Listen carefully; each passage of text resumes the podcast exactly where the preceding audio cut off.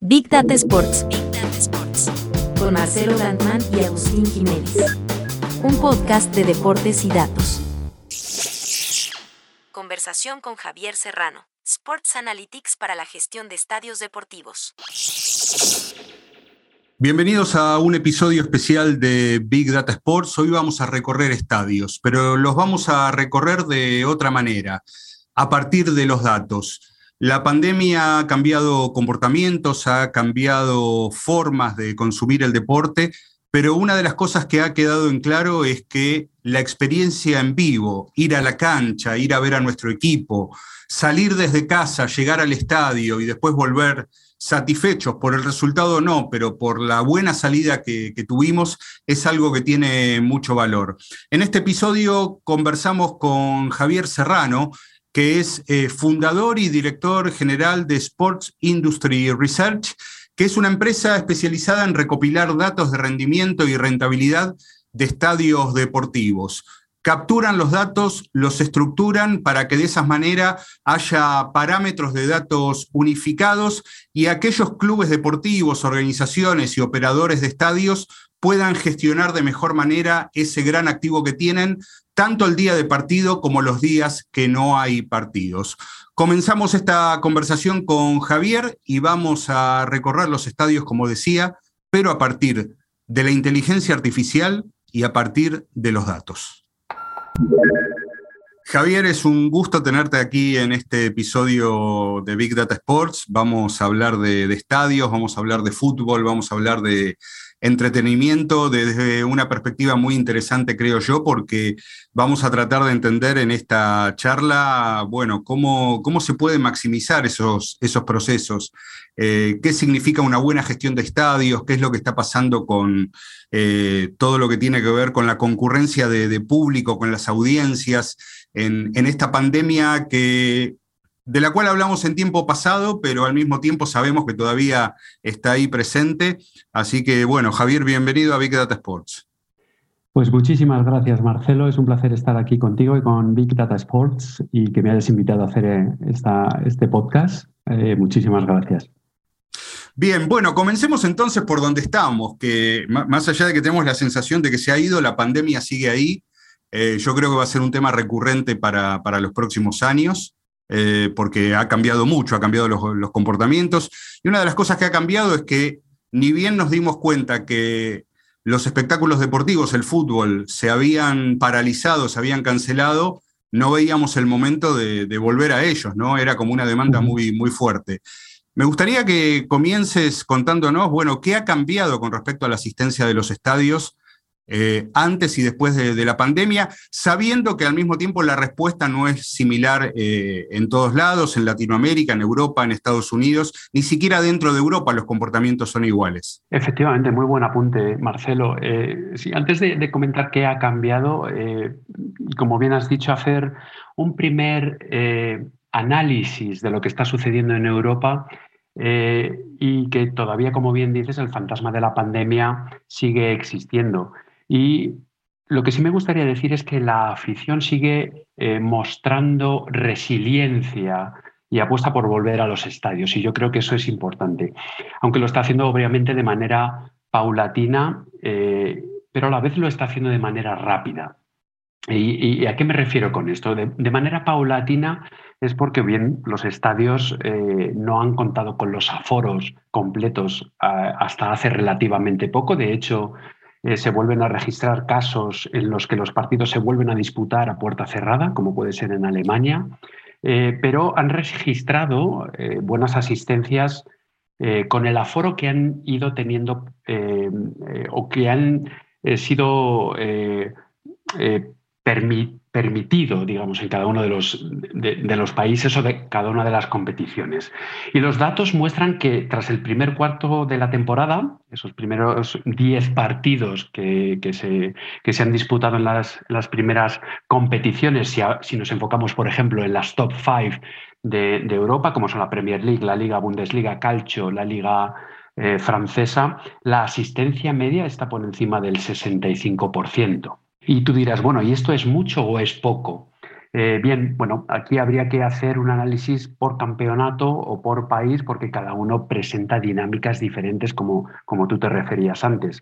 Eh, pero en España solamente, y si lo comparamos con la temporada 18-19, que es la última temporada antes de la pandemia con capacidades de aforo al 100%, y aún teniendo en cuenta estas restricciones eh, y límites de aforo que todavía están sufriendo, estamos hablando de que la competición en el primer cuarto de la temporada está solo un 5% por debajo de la asistencia que tuvo previo a la pandemia. Estamos hablando de que roza el 70% y, antes de la pandemia, en esa temporada 18-19, estaba alrededor del 75%. La Premier League, eh, por otro lado, eh, ha recuperado totalmente sus niveles de antes de la pandemia, supera eh, el 95% de asistencia media partido a partido. Eh, también es verdad que el aforo permitido desde el primer partido de la competición en Inglaterra ha sido al 100%, no ha tenido restricciones, pero en Alemania, como hablábamos antes, eh, y aunque la afición está mostrando interés en continuar asistiendo a los estadios, eh, y, a, los partidos, bueno, pues se vuelven a producir partidos a puerta cerrada, con lo que merman los niveles de asistencia y en este caso en Alemania no supera el 55% de lo que llevamos de temporada.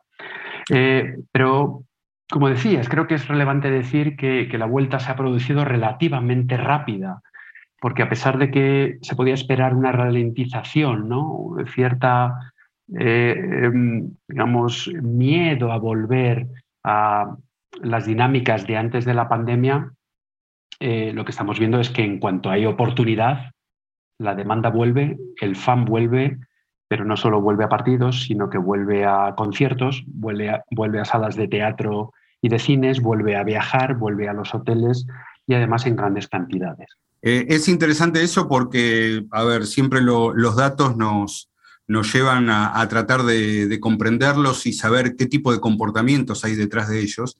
Y una de las cosas que pasaban antes de la pandemia es que en, algunos eh, mercados, en algunos países, en algunas ciudades, la ida al estadio se había vuelto eh, ya no en, la experiencia principal, sino en algunos casos en, en alguna experiencia alternativa. A mí me contaban de, por ejemplo, de, clubes de, la Liga Española, donde eh, las audiencias más jóvenes preferían estar en un bar, tomar una cerveza, aunque estuvieran a pocos metros del estadio, eh, y, ver el partido ahí eh, y no, concurrir justamente este, a, a, la cancha, como decimos aquí en, en Sudamérica.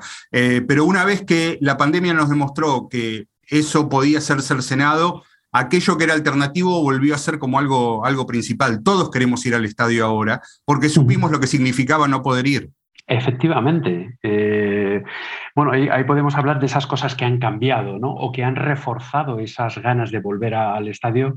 Eh, porque si no puedes hacer algo es cuando más quieres hacerlo, ¿no? Eh, el volver a estar rodeado, digamos, del resto de, hinchas, el sentir esa afición, el sentir esas emociones eh, que ofrece un espectáculo en directo, eh, querían ser recuperadas y todos queríamos volver a tenerlas, ¿no? Pero como decías antes, ¿qué ha cambiado? Es que han cambiado también muchas cosas. Eh, la, experiencia del fan completa cuando quiere asistir a un partido ha cambiado. ese customer journey ¿no? que, que, se llama, ¿no? que, nos referimos, es decir, desde el momento en que, en que alguien quiere asistir a un partido eh, deportivo hasta el momento en el que sale del estadio, toda esa experiencia ya no es diferente. Ahora, eh, quién, cómo y dónde y cuándo eh, se compran los tickets para asistir a un partido ha cambiado. ¿Qué se consume y cómo se pide esa consumición y cómo el fan accede a esa consumición dentro del estadio ha cambiado? Eh, la seguridad y la higiene dentro y fuera del estadio también ha cambiado y cómo incluso cuando se empiezan a desalojar los estadios ha cambiado. Entonces, toda esa dinámica, al ser diferente a la que había hace, que se intente volver a lo de antes y se valore eh, que lo de antes eh, tenía mucho valor y que se quiere recuperar esos niveles cuanto antes. Bien, y Javier, desde tu mirada o desde la mirada de, tu compañía, eh, ¿cómo entendés que están gestionando los clubes y las distintas organizaciones deportivas eh, todo lo que es relativo a, a, los estadios?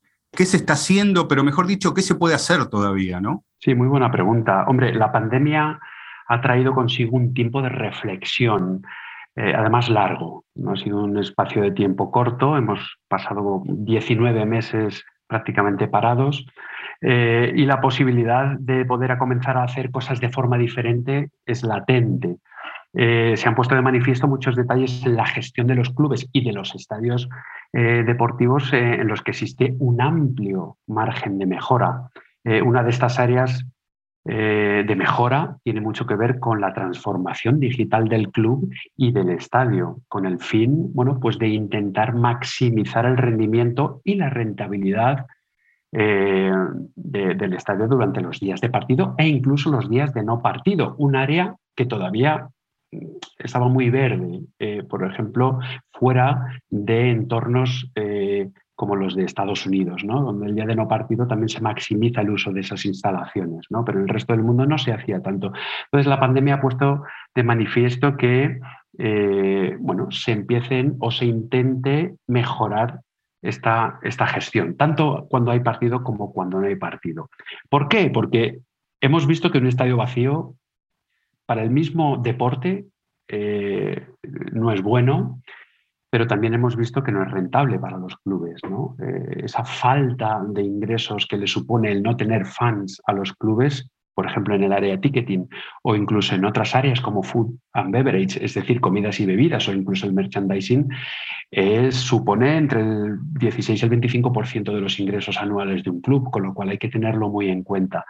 Pero también hemos visto que un estadio lleno no significa que sea un estadio rentable y sobre todo con esas limitaciones de, aforo que ahora mismo estamos viviendo. Ahora podemos hablar de, asistencias relativamente altas en comparación con ese aforo limitado, pero eso no quiere decir que sea rentable el estadio. Entonces, eh, bueno, eh, yo creo que esa transformación digital, el apoyar la toma de decisiones en base a datos, la analítica eh, implementar eh, inteligencia empresarial o business intelligence, si le quieres llamar, y, aplicar estrategias de revenue management, eh, como se hace desde hace décadas en otras industrias, como puede ser la aerolíneas, la, hotelera, yo creo que a partir de ahora van a ser esenciales en la gestión de cualquier club, en cualquier campeonato de cualquier país.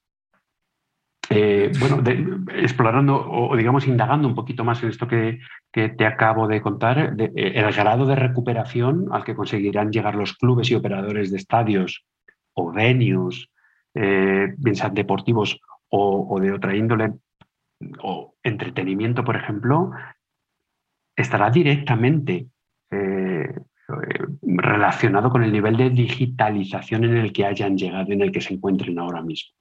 O sea, fíjate si es importante. Bien, hay, hay un concepto que recién mencionaste que, me gustaría recuperar y es em, la idea de que un estadio colmado, un estadio quizás con el aforo completo o casi completo, puede que no sea un estadio rentable. Eh, a, primera vista parecería una contradicción eso. ¿Cómo puede ser un estadio completo que no sea rentable? ¿Cómo se explicaría? Bueno, podemos ponernos en el caso del ticketing, por ejemplo, tú puedes poner los precios a un euro, a un dólar, llenar el estadio y realmente eh, no conseguir una rentabilidad. O regalar las entradas, tener el estadio lleno y no tener una rentabilidad. Sí que apoya al equipo, sí que hace ese ambiente necesario para que el deporte tenga atractivo, el espectáculo sea bueno, pero realmente la entidad deportiva no estar maximizando eh, ingresos o la rentabilidad que puede ofrecer ese estadio lleno. Eso por el área de ticketing. Eh, pero si encima no hacemos acciones dentro del estadio eh, que mejoren la oferta de, comidas y bebidas, por ejemplo, que la calidad de estas sea baja, eh, que no se atienda a maximizar, eh, bueno, eh, digamos, la compra de merchandising, por ejemplo, o no se ofrezca una amplia gama o los establecimientos que el propio club tiene en el estadio no se gestionen de manera eficiente, bueno, pues puede hacer que el estadio, aunque esté lleno de gente, prácticamente no sea rentable. Si eso le sumas los costes operacionales que, que, conlleva un estadio. Eh, te hablo desde luz, eh, gestión de, la seguridad, del personal de seguridad que tiene que ser empleado para, para el día de partido. Eh, te hablo del cuidado del césped, el gasto en agua y el gasto en otras partes de las instalaciones. Fíjate si no merma esa, esa, rentabilidad que puede generar un estadio. Bien. hablando del precio de, las entradas, de, de los tickets, Em, el otro día en otro episodio del podcast eh, repasábamos un informe, una encuesta que hace siempre Fórmula 1, eh, que tiene una, muy buena costumbre de encuestar a sus fanáticos para, conocer qué les gusta, qué no les gusta, cuáles son sus comportamientos. Y con respecto a la última encuesta que habían hecho, que fue del año 2017, decían que los fanáticos que respondieron, que fueron más de 160.000, eh, admitían que pagarían un 20% más por el ticket de, las entradas en función de tener eh, determinados eh, eh, beneficios o, espectáculos que, les gustara. Y habían establecido que un precio razonable promedio para tres días de competiciones estaba en los 195 dólares. ¿no? Eso es lo, que los fanáticos consideraban justo pagar por tres días de, espectáculo de Fórmula 1. hay mucho debate con respecto a eh, el valor de, las entradas. ¿no? Hay asociaciones de fanáticos que, están pugnando porque dicen que el fútbol se ha vuelto inaccesible en algunos, en algunos mercados. Bueno, ¿cómo se establece cuál es el precio justo para un ticket? para un estadio? Esa es una gran pregunta. Eh, y además, no solo pasa en el mundo del deporte y el espectáculo, pasa en cualquier otra industria, en acertar con el precio adecuado para el fan adecuado, venderlo por el canal adecuado, eh, en el momento adecuado y obviamente al precio adecuado. Y esas son las bases de lo que hablaba antes del revenue management, de esa gestión de ingresos. Eh, para poder poner el precio adecuado, eh, se tiene que trabajar con datos y se tiene que tener una base de datos estructurada, histórica, que te permite identificar tendencias como la que tú hablabas ahora mismo de eh, de, bueno, por qué el fan compra y a qué precio en la Fórmula 1 o en el tenis en la Copa Davis o, bueno, eh, en fútbol o en baloncesto. Entonces, si no hay una estructura de, de data, eh, si no hay un data hub creado de donde podamos empezar a ver tendencias propias dentro del club de cómo se ha estado gestionando partido a partido, eh, por segmentación de ese fan, qué tipo de fan es capaz de comprar a este precio, que tenga mucha más elasticidad a ese precio, o ese fan que tiene menos elasticidad, que quiere un precio mucho más bajo, pero que la experiencia tampoco sea mayor, porque ese fan que va a pagar por un mayor precio obviamente te va a exigir mayor experiencia que le cuides mejor, que le ofrezcas un tipo de oferta mucho más amplia a ese fan que está dispuesto a pagar mucho menos, pero que también está, eh, bueno, quiere, quiere otro tipo de experiencia. Entonces, digamos que eh, es clave tener una buena base de datos que te permitan identificar a pasado y a futuro tendencias de cómo se comporta el fan para luego empezar a trabajar en estas estrategias de revenue management que te van a permitir poner el precio, como te decía antes, adecuado a ese fan adecuado, en el momento adecuado, los canales de distribución adecuados y en el momento adecuado. Es decir, eh, hay fans que pagarían muchísimo más por atender a un partido que presuntamente no iba a tener mayor asistencia, pero tú le estás ofreciendo eh, un mayor engagement, le estás ofreciendo una mayor experiencia, como por ejemplo el corporativo, el empresarial o como por ejemplo el familiar.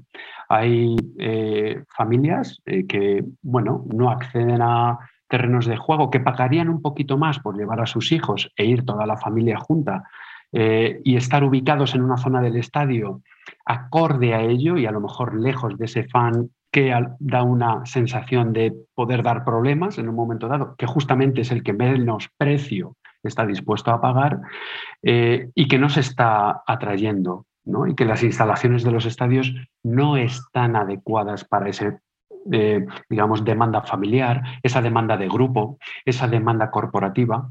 En cambio, se intenta llenar, como decíamos antes, el estadio con un fan mucho más sensible al precio, eh, con menos elasticidad, que está dispuesto a consumir menos dentro del estadio y que va 15 minutos antes y se va nada más terminar el partido. Entonces, ahí es donde hay que empezar a trabajar con lo que hablabas tú de la Fórmula 1 es clave. Hay fans que son capaces de pagar 500 euros por los tres días y otros de no subir más a 190 euros por los tres días. Pero claro, ese fan va a dormir en un hotel clave o va a estar acampado a las afueras del estadio, ve los entrenos, ve la carrera y se vuelve a su casa. Hay otros que van desde el jueves, se tiran esos cuatro días, visitan la ciudad, eh, y gastan, digamos, eh, mucho más. Entonces ahí es donde entra estas estrategias de segmentación del fan, eh, de por dónde se venden esos, esas entradas, muy importante y que no se está haciendo en la industria del deporte y de entretenimiento. Eh, aquí nos meteríamos ya en temas de mercado secundario, donde tiene mucha cuota de mercado comparado con el mercado primario, que es el gestor y el organizador del evento. Entonces, hay clubes, por ejemplo, en, en España en primera división que no tienen una plataforma de etiquetera propia o de, venta de ticketing propia y, ceden su producto a la venta de, eh, sus asientos a, través de otras empresas o otras terceras partes, digamos, que lo hacen por ellos, sin ver ni siquiera una comisión de ellas o unas comisiones bajas que además ellos tienen que pagar por vender a través de estas, de estas plataformas. Entonces, eso ahora mismo nos está haciendo y es clave para, hacerlo.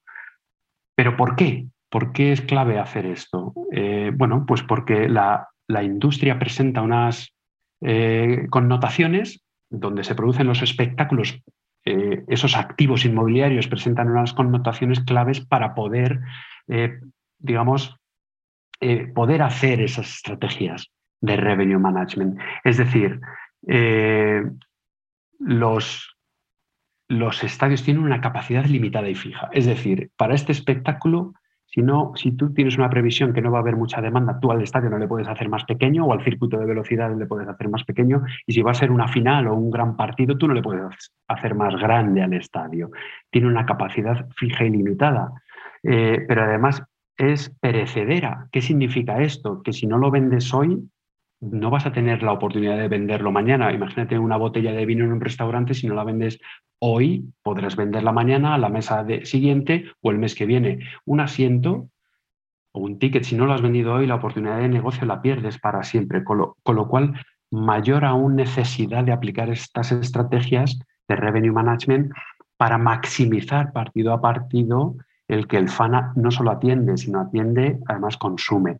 Y luego, bueno, podríamos entrar, como decíamos antes, en otras variables como los costes fijos muy altos de gestión de estos activos. Eh, la demanda eh, es variable en el tiempo, no es lo mismo, como hablábamos antes, este tipo de fan que quiere asistir a este partido hoy que el que va a asistir dentro de dos meses. Y la anticipación de compra de esa demanda de ese ticket. Eso es muy importante, porque eh, hay fans que estarían dispuestos a pagar un precio X comprándolo dos meses antes de que pase el partido y hay fans que están dispuestos a pagar un precio Y a dos días o incluso a dos horas del partido. Y bueno, tienen más elasticidad a, ese incremento de precio porque ellos quieren ir. Entonces, eso es donde eh, son las variables que van a determinar el pricing de, de los tickets. Y claro, ah, para eso necesitas datos, para eso necesitas eh, herramientas de digitalización que te permitan agilizar la toma de decisiones y que sea más precisa y más rápida. Eh, por todo lo que nos estás contando, imagino que Sports Industry Research eh, se dedica a esto y sabe cuáles son las cosas que, hay que hacer con respecto a, una gestión eficaz de, los estadios y de todo lo que rodea a un espectáculo deportivo en este caso. La pregunta es cómo lo hacen. Bueno, es, es, interesante cómo lo hacemos. lo hacemos de una forma sencilla relativamente. Eh, eh, lo, primero de decir es que somos, nos especializamos en, capturar, estructurar, transformar y mostrar en estas herramientas de visualización avanzadas datos de rendimiento y rentabilidad de los estadios, eh, con el fin de que los clubes obviamente tomen mejores decisiones. Pero, ¿cómo lo hacemos? Lo dividimos, digamos, en dos partes. a modo dato, ¿vale? Tenemos, contamos con datos externos que los clubes, digamos, podrían tener acceso, pero les llevaría muchísimo tiempo hacerlo de hecho, una de las eh, grandes, eh, digamos, cosas que ofrecemos es la ganancia en tiempo del propio ticketing manager o el, director general del, club eh, que no tiene que ponerse a hacer estas cosas. ¿no? Entonces, esa captura de dato externo que influye en la asistencia al estadio y que influye al club en la toma de decisiones, pero que el club no tiene, digamos, manera de controlar, porque son información externa, y para esto eh, me estoy refiriendo a datos como el día y la hora del partido. El club no es el que pone la hora y el día del partido, pero es muy importante porque simplemente identificando a la hora que va a ser el partido eh, nos puede dar pistas de qué tipo de demanda, qué tipo de fan eh, nos podemos dirigir para atraerle a ese partido. No es lo mismo jugar a las 2 de la tarde que a las 7, que a las 9, que a las 10 de la noche. ¿Vale? las fiestas, el ocio, las campañas que, que están, digamos, produciéndose que se han producido y que se van a producir en la ciudad y que pueden desviar demanda o que pueden tener un impacto en la asistencia, también lo capturamos. Obviamente la climatología es muy importante, no es lo mismo un estadio abierto y que esté lloviendo que un estadio, un pabellón cerrado y que esté lloviendo. El que esté lloviendo siempre va a afectar a que el fan vaya o no, pero si el pabellón es cerrado obviamente tiene un menor impacto que si es abierto y además hace frío eh, o si es verano y hace muchísimo calor.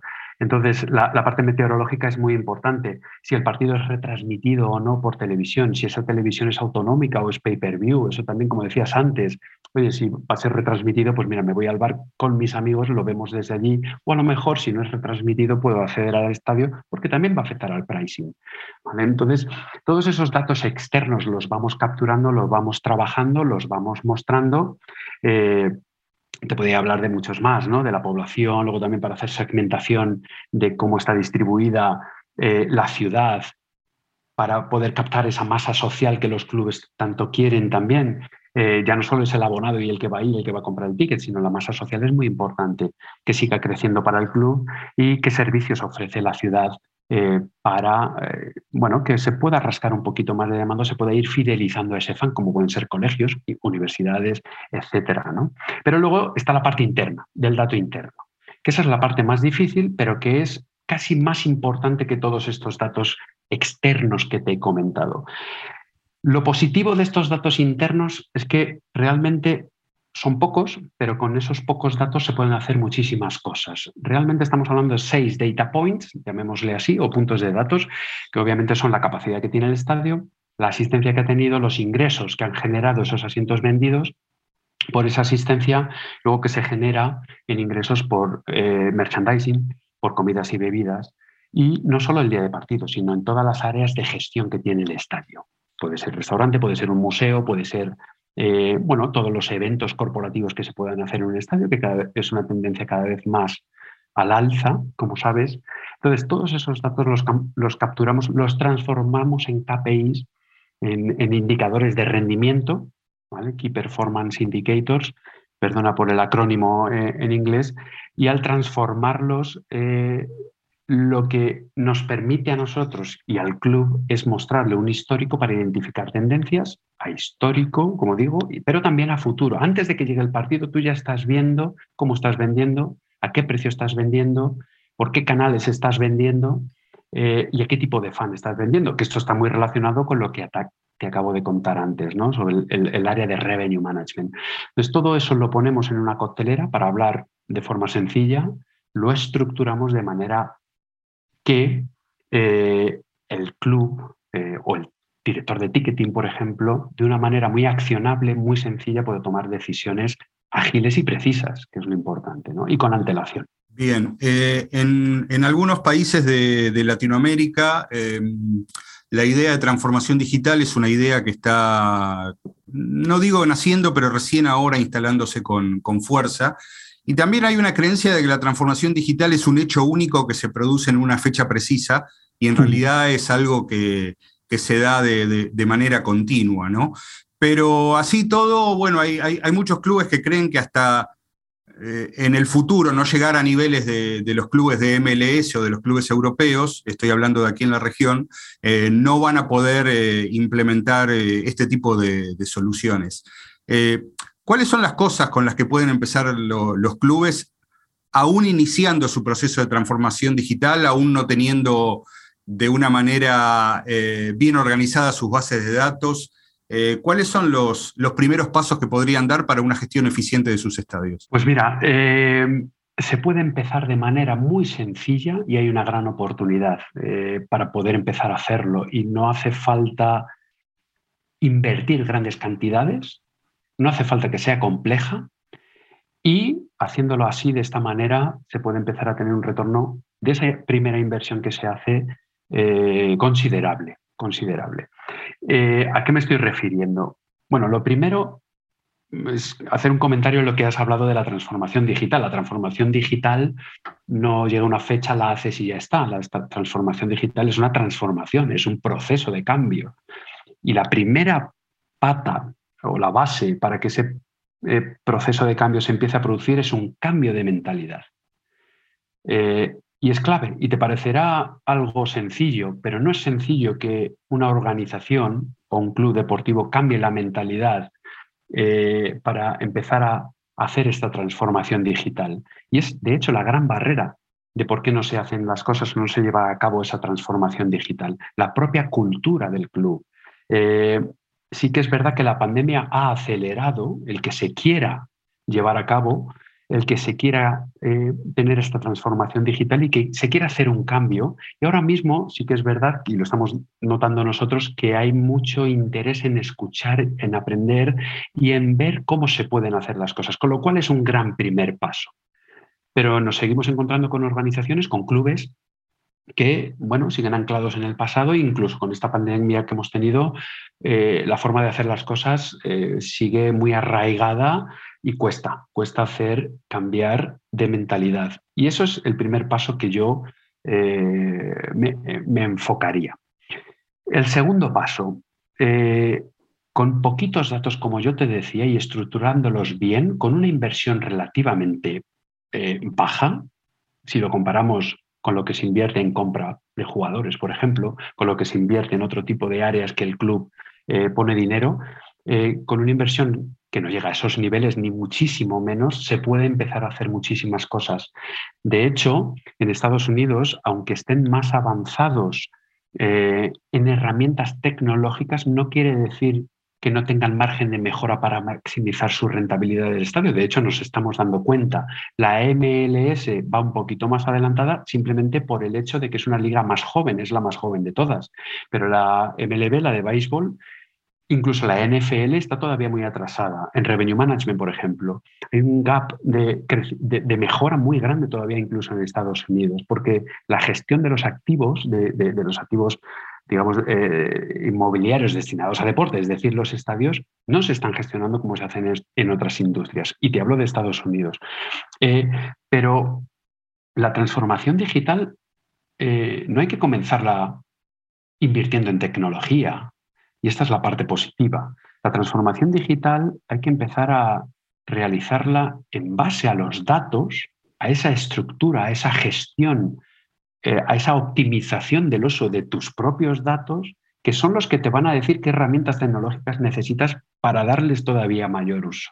Y ahí es donde entramos nosotros explicando, educando a la industria que, espera un momento, antes de invertir grandes cantidades en una herramienta que no sabes cómo funciona, que los algoritmos que hay detrás no los vas a entender, que un cambio de, un cambio de toma de decisiones, al, no entender qué hay detrás, qué dato hay detrás y qué algoritmo hay detrás te va a dar miedo a hacerla, empieza con tu propio dato, empieza a estructurar tu dato. Y aquí se puede empezar en Latinoamérica, en Europa, en Estados Unidos o en Asia a hacerlo de una manera muy sencilla con una inversión, como te digo, relativamente baja pero con un gran retorno.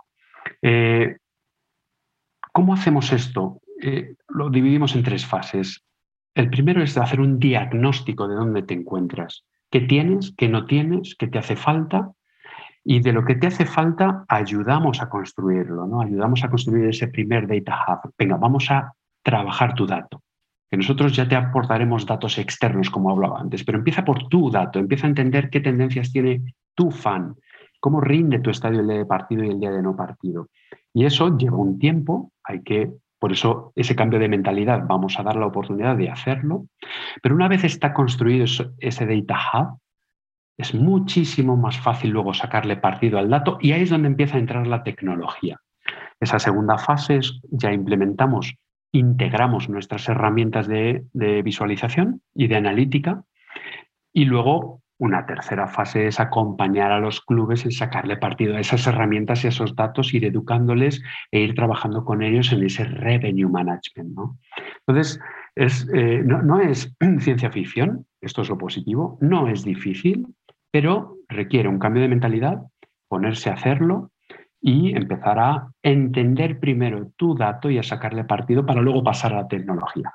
Eh, Javier, de acuerdo a tu experiencia y de acuerdo a, todo lo que ha venido en materia de, gestión de estadios, eh, a partir del uso de las analíticas, a partir de, bueno, de todo lo que corre eh, basado en la, en la inteligencia artificial, probablemente más adelante en blockchain, bueno, todo, todo lo que tiene que ver, como decimos acá, con el, con el fierrerío que hay por detrás y que nos permite tener soluciones. Eh, a partir de todo eso, ¿qué cosas ahora sabemos de los estadios que antes no sabíamos? ¿Qué cosas sabemos de, del fan del deporte que antes no sabíamos?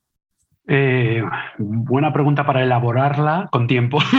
Sí. Vamos a ver. Eh, lo que sabíamos antes de los estadios y, que ahora sabemos es, yo creo que lo hemos comentado muy bien eh, a lo largo de, esta, digamos, de lo que llevamos hablado. ¿no? Eh, hablábamos de que un estadio lleno no significa que sea un estadio rentable, hablábamos de la gestión de todos esos canales por donde se venden las entradas y la segmentación del fan. Eh, hablábamos de los costes operacionales que, que un estadio tiene y que, bueno, ya no es solo maximizar rendimiento y rentabilidad, es también minimizar costes. Eso tampoco se está llevando a cabo. Eh, hemos visto que los estadios vacíos son unos activos inmobiliarios muy grandes que ocupan mucho espacio en una ciudad y que nos hemos dado cuenta de que ya no vale con intentar maximizar el rendimiento los días de partido, hay que darle más uso al estadio. Se pueden, eh, digamos, utilizar para otro tipo de eventos. Tenemos por ejemplo, aquí en España, eh, el ejemplo del nuevo Bernabéu, que ya no solo va a intentar mejorar los ingresos o la rentabilidad los días de partido, es que va a ser un espacio multiusos, que incluso va a incluir hoteles, que incluso va a incluir otros deportes como tenis, como fútbol americano, como balonmano, como hockey, donde se van a hacer competiciones eh, en el estadio a lo largo del año. Es decir, el Bernabéu, el nuevo Bernabéu, tiende más a ser el Madison Square Garden o el Staples Center de Los Ángeles, donde estos estadios ya cuentan con una usabilidad de entre 140 y 200 días al año, de los 365 que tiene, eh, y bueno, como decía, tiende a eso. Ahora mismo muchos estadios todavía se utilizan 30, 40 veces al año y el resto de los 320 días o 330 días están parados, están sin utilizar. Entonces, eso lo hemos aprendido. Sí que es verdad que lo, ya, lo contemplábamos antes de la pandemia, pero la pandemia ha acelerado el entender que hay que darle un mayor uso.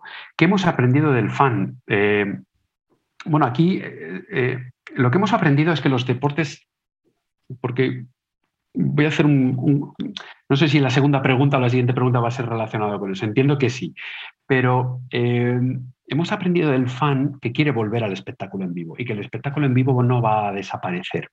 Esto yo creo que va relacionado con esa siguiente pregunta que a lo mejor me haces, oye, ¿y estos canales digitales, estas nuevas tendencias que hay, que a la generación eh, millennial o la Z están definiendo, digamos, hacia, hacia, hacia este tipo de, contenido, está afectando al deporte en vivo o al espectáculo en vivo, yo creo que sí que en el corto plazo está afectando porque hay una desviación de la demanda hacia otros contenidos eh, que les interesa un poco más, pero soy fiel o estoy convencido de que el, espectáculo en vivo va a perdurar toda la vida y va a seguir creciendo. Pero además, ¿por qué digo esto? Es porque estas mismas generaciones que ahora están poniendo el foco en otros eh, eh, tipo de espectáculo por otro canal, ¿vale? Están dispuestos a, atender a, espectáculos en vivo. De hecho, la, LVP, la Liga de Videojuegos Profesional de España, el pasado mes de noviembre volvió a generar un espectáculo en vivo de eSports, donde asistieron más de 3.000 personas. Te digo esto porque los clubes eh, en la remodelación de estos estadios, que antes hablábamos del Bernabéu, pero se están produciendo muchos más, ya están contemplando desarrollar pabellones dentro del propio estadio o, en las inmediaciones del, propio estadio para albergar eventos de eSports. Y hay un club en el norte de España que está desarrollando un pabellón de hasta 7.000 espectadores, que no son pocos, eh, para albergar este tipo de eventos pero estos eventos se van a producir en vivo. Entonces, ¿qué hemos aprendido, volviendo a tu pregunta del fan, que sigue interesado en atender a eventos? Eh, la experiencia en vivo no va a ser reemplazada ni por el metaverso, ni por canales digitales eh, que, puedan suprimir. Sí que van a ser complementarios, sí que se van a, bueno, ahora tú y yo estamos hablando por Zoom, eh, pero en cuanto hay oportunidad, intentamos ir a una conferencia, intentamos ir a, un evento de forma presencial, porque la interacción humana sigue presente y sigue muy viva. Y de hecho, bueno, lo hablábamos antes que todavía esa demanda muestra esa resiliencia a seguir atendiendo a los estadios y eso sí que no va a cambiar. Bien. Ya que sabías cuál era la pregunta siguiente, te, la voy a complementar con, una idea. Hay, hay muchos reportes Primero, que, desmienten la falta de interés de la llamada generación Z por, por el deporte. Está comprobado que tienen interés. Eh, eh, está comprobado que, lo digital puede ser un, lugar de conexión, eh, pero al mismo tiempo complementario, que la experiencia en vivo también la, quieren. todos los conciertos, todos los festivales y, la fiebre que hay por ese tipo de entretenimiento demuestra que, que le ponen el cuerpo al, al asunto. Pero también está demostrado que suelen tomar decisiones de último momento y que a lo mejor el fútbol podría tener un espacio de, eh, quizás si no consiguen un, ticket para, el estadio, que sí puedan tener un, acceso al, bar del estadio y poder ver el partido de ahí y que el ámbito de reunión sea este, la, zona del estadio. Hay, hay un montón de, cuestiones. Y, y, retomando ya como para, para resumir lo que decías del ejemplo del Santiago Bernabéu, todos tenemos en claro que, eh, primero, que no todos los presidentes de clubes son Florentino Pérez y que no todos los clubes son el Real Madrid, pero que cada club o cada organización deportiva debe encontrar cuál es su camino, cuál puede ser su propuesta superadora, no para recibir eh, fútbol americano, tenis, pero sí para que el estadio sea, sea un organismo vivo durante la semana y, eso también representa, primero, una relación más directa y más constante con los fanáticos y además una relación que no se resuma solamente al juego, al partido, sino que, que, se integre a la ciudad, que se integre al, pueblo, a la, localidad, donde sea, a la vida cotidiana.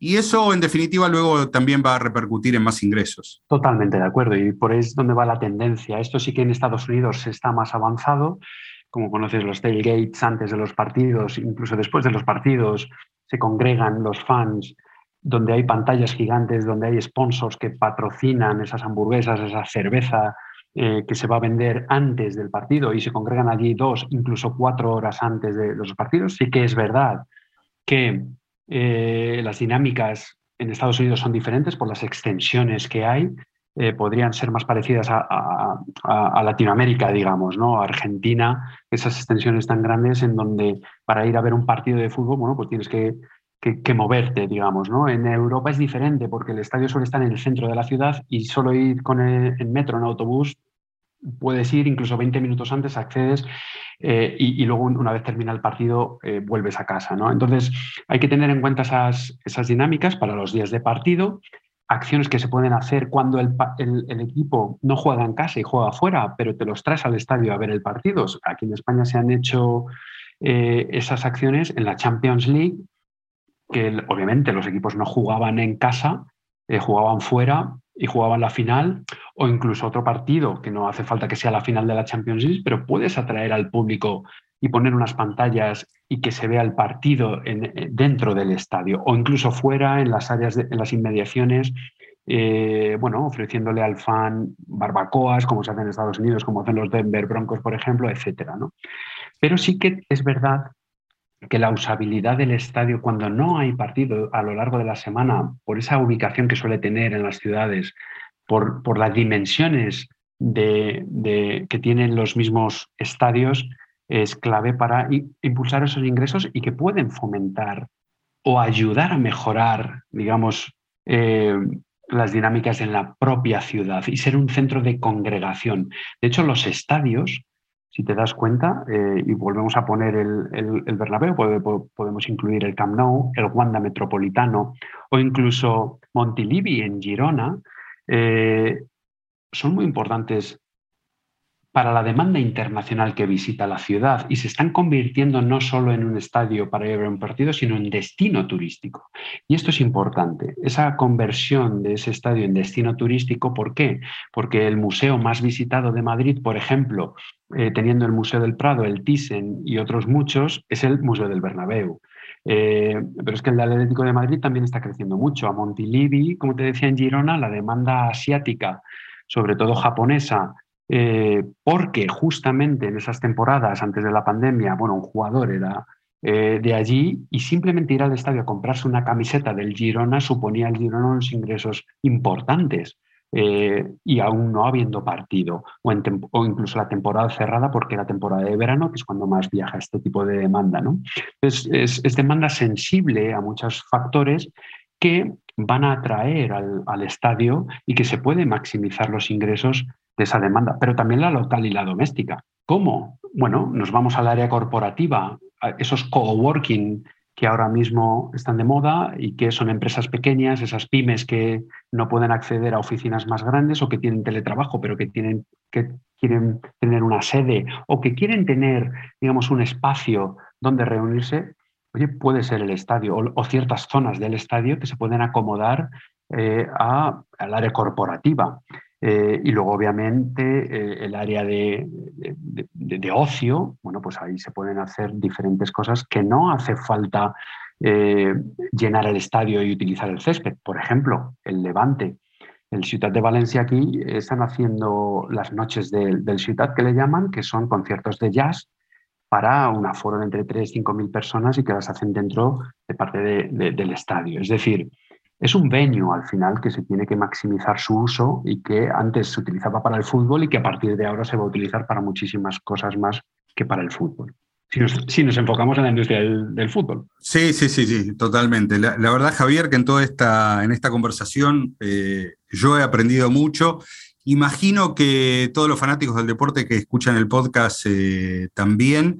Y yo los invitaría a que hagan un ejercicio, ¿no? En todo, en todo ese viaje que significa desde, desde que salen de sus casas hasta que van al estadio, llegan, el ingreso, eh, el momento del partido, la vuelta a casa luego del partido, bueno, traten de adoptar esta mirada, ¿no? Y piensen, bueno, ¿cómo, este proceso podría ser mejor todavía, ¿no? ¿Cómo, ¿Cuánto se puede mejorar en cada una de las estaciones que significa ir a, ver un partido de fútbol, un espectáculo deportivo? Y me parece que ahí vamos a tener en claro eh, todo el panorama que hay a partir de esta conversación que tuvimos. Totalmente, totalmente. Al final es eh, aportar todos nuestro granito de arena desde el fan.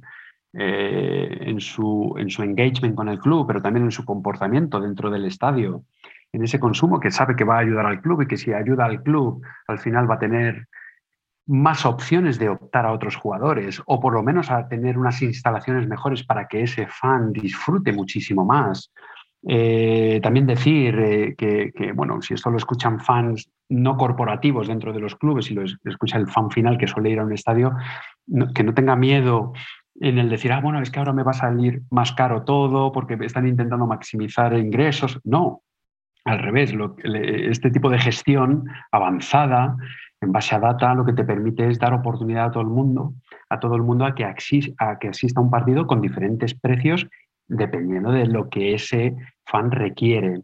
Eh, pero si no se digitaliza, al fan le vas a, vender siempre lo mismo al mismo precio y no vas a mejorar. ¿no? Eso, ese es el mensaje que yo querría dar al fan final, ¿no? Pero obviamente también va dirigido a los clubes. Es importantísimo porque si quieres, si quieres mejorar ese engagement, esa experiencia, ese customer journey, ¿no? Ese, ese, viaje del, como decías tú, desde que sale de casa hasta que se sale del estadio, eh, es muy importante. Es muy importante tener en, eh, digamos, eh, en mente todas estas cosas porque van a afectar. Yo, por ejemplo, ahora mismo, si quisiese ir a ver un partido en Argentina o incluso aquí en España a cualquier eh, estadio de fútbol, me cuesta saber dónde tengo que dirigirme a, comprar esa entrada. ¿Y dónde tendería a hacerlo? Bueno, pues a esos mercados secundarios, a esos Ticketmasters, esos Viago, a donde sea, donde, bueno, ahí hay oferta y ahí es donde compro el ticket. Fíjate la oportunidad que tiene el club y la pérdida de, ese fan de no atraerlo a su canal directo, vente, vente a mi web, vente a mi taquilla, vente, hazme a mí una llamada y no te vayas a otros canales que son necesarios. ¿eh? No estoy diciendo que no lo sean, porque también tiene mucha accesibilidad a otra demanda que el club por sí solo no podría llegar, pero que si el club lo gestiona bien puede, puede mejorar esa experiencia y el engagement. Javier, muchísimas gracias por habernos permitido conocer los estadios a partir de, de los datos y bueno, esperemos que todos hayan encontrado el, valor en esta conversación. Gracias. ¿eh? Así lo esperamos. Muchas gracias a ti, Marcelo. Un placer. Por el cinturón de la UTA pelean en la esquina roja. El Tigre ¿A mí me estabas esperando? Y en la esquina azul, George Alvarado. ¿Qué hablaste con Verón? El Tigre Verón, segunda temporada. Una pelea por el poder que no te puedes perder. Serie completa ya disponible en Flow. Big Data Sports, un podcast de deportes y datos. Hasta el próximo episodio.